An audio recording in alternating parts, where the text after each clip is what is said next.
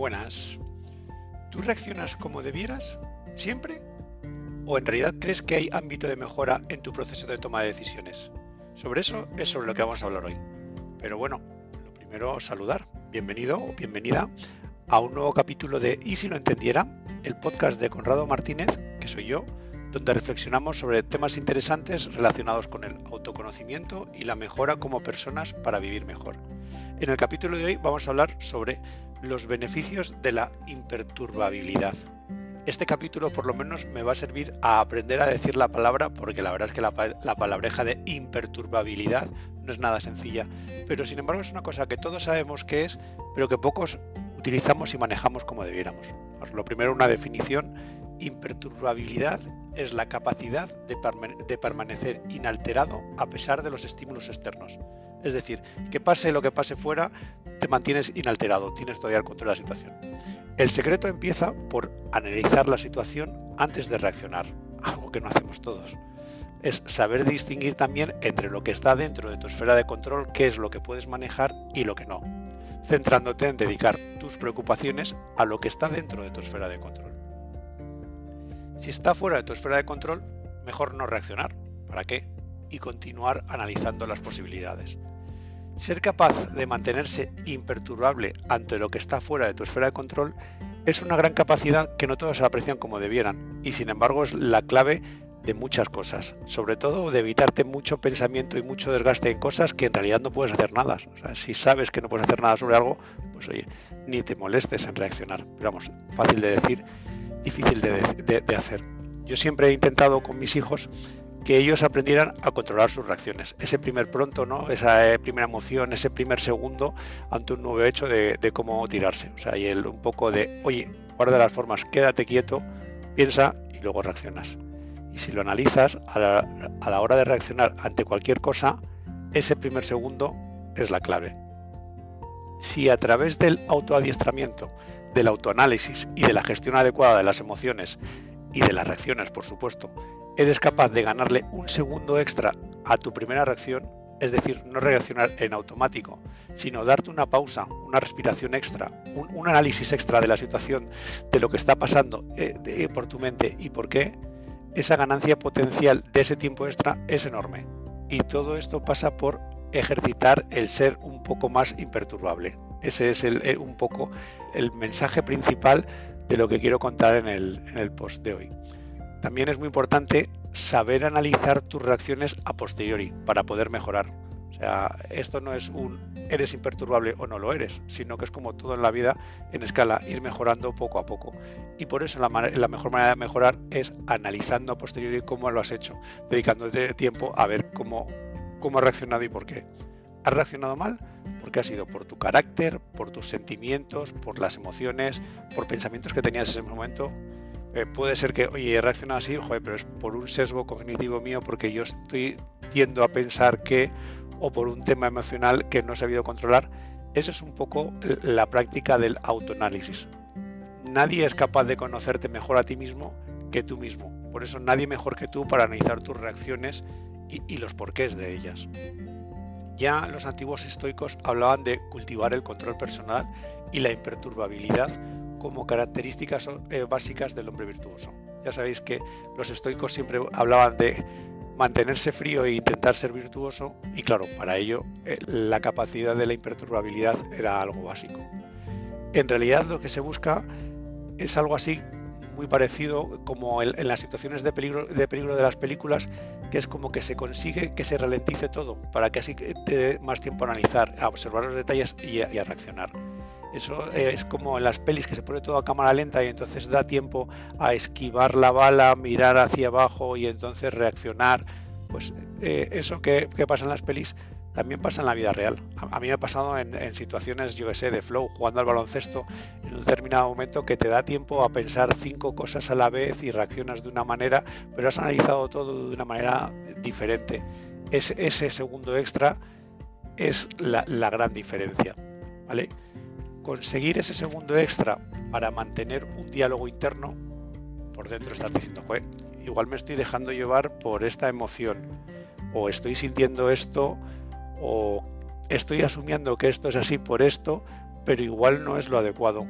O hay veces que dices, joder, ya está aquí apareciendo Megater, ya estoy con un mosqueo encima que, joder, lo veo aquí, como me suben las palpitaciones. Y en función de ese análisis interno, decidir si es así como quieres reaccionar o mejor controlarte otro segundo más, otra respiración más y analizar, porque cada segundo extra que te des es una mejora en tu reacción, que en el fondo es lo que ve el resto del mundo. Si eres capaz de mantener ese control, tus decisiones mejorarán sin duda alguna. Y es lo que te ayudará a gestionar mejor tu vida, que es de lo que va todo este post. Es porque, como he comentado muchas veces, la, felicidad en tu vida no depende de hechos externos, no depende de lo que sucede, sino que en realidad depende de cómo reaccionas a lo que te sucede. Por eso, si aprendes a reaccionar mejor, a darte un segundo extra, a congelar el mundo y a reaccionar después, eso te dará una ventaja sobre el resto de los seres humanos y te ayudará a ser más feliz, que es de lo que hablamos aquí, ¿no? El siguiente punto sería un poco cómo conseguir ser más imperturbable. No es algo fácil, no se puede conseguir siempre, pero sí se puede entrenar, se puede mejorar y se puede aumentar el tiempo entre acción y reacción de manera paulatina. Esas son las grandes noticias y por eso estoy haciendo este post. Como siempre, porque ah, cuando lo cuento me lo fijo más a mí mismo y me sirve a mí. Y si además de servirme a mí para mejorar en mi control, eh, le ayuda a alguien que lo escuche para intentar ponerse a practicar él, pues entonces bienvenido sea. Y ese es el, motivo de, este podcast, nada más, ¿vale? Si lo piensas, una pequeña mejora de un 1%, de un 10% a lo largo del tiempo, ya es una mejora muy grande sobre un aspecto de importancia capital en la vida, cómo reaccionas. En las pelis del oeste de, los vaqueros, el ser el más rápido de reaccionar era clave para la supervivencia. Y en realidad eh, estamos así predeterminados por nuestra evolución desde la prehistoria era eh, oír algo y salir pitando o reaccionar o matar, pero tomar la decisión enseguida sin pensar demasiado. Pero es que ahora el mundo ha cambiado mucho, ahora nuestro mundo es mucho menos físico y mucho más mental. Y por eso la clave está en cultivar la capacidad de la imperturbabilidad, de reaccionar lento y controlando tus emociones y lo que exteriorizas hacia el mundo exterior. Esa es la clave uno de los ejercicios que te pueden ayudar en esta, eh, en esta tarea de intentar ser más imperturbable es la práctica del mindfulness. Ya he hablado en algunas ocasiones del tema del mindfulness y por eso no, no, voy a contar nada más de esto. Pero vamos, sí que es importante trabajar en reducir tu ruido interior y preocuparte más por el aquí y el ahora, la plena conciencia, el silencio y la atención plena. Porque si, si prestas atención en silencio, será más fácil reaccionar adecuadamente. De lo contrario, el ruido externo y el interno, que es el peor, podrán tomar el control sobre ti y reaccionarás sin ni siquiera ese segundo habitual que en, momentos de calma eh, te tomas. Imperturbabilidad y el análisis tendrás, aparte del segundo habitual de la gente consciente, un segundo extra para ver lo que está pasando por dentro y decidir de qué manera reaccionar. No siempre se consigue, pero si eres consciente del problema y lo ejercitas, podrás mejorar. Lo que hemos dicho no es un todo o nada, sino que es una mejora paulatina poco a poco. Y aquí no te preocupes por sentir emociones o por pensar de que te has dejado, eh, has, tomado una decisión en base a la emoción. Eso es normal. ¿vale? Aquí cuando se habla del tema del cerebro racional y el cerebro emocional, tendemos a pensar que el cerebro racional es el que maneja la barca, o sea que el, hemisferio de, la razón, el, cerebro más pausado es el que, toma la decisión y que el emocional es el que va en el asiento al lado diciendo las cosas. Pero los científicos han demostrado que es justo al revés. Tomamos nuestras decisiones en base emocional y luego la base racional hace el mapa para intentar justificar lo que ya hemos tomado. Es decir, que nuestras decisiones se toman en base emocional y luego la base racional intenta racionalizar el porqué de esa decisión. Parece una tontería, pero esto en realidad ya se ha demostrado. O sea, en mi mundo del marketing sabemos que las decisiones de compra se toman así.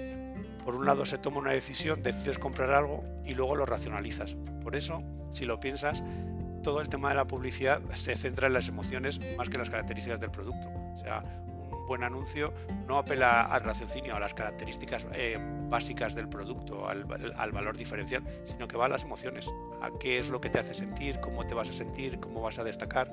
Y eso es un poco porque sabemos que en el fondo la clave está en las emociones.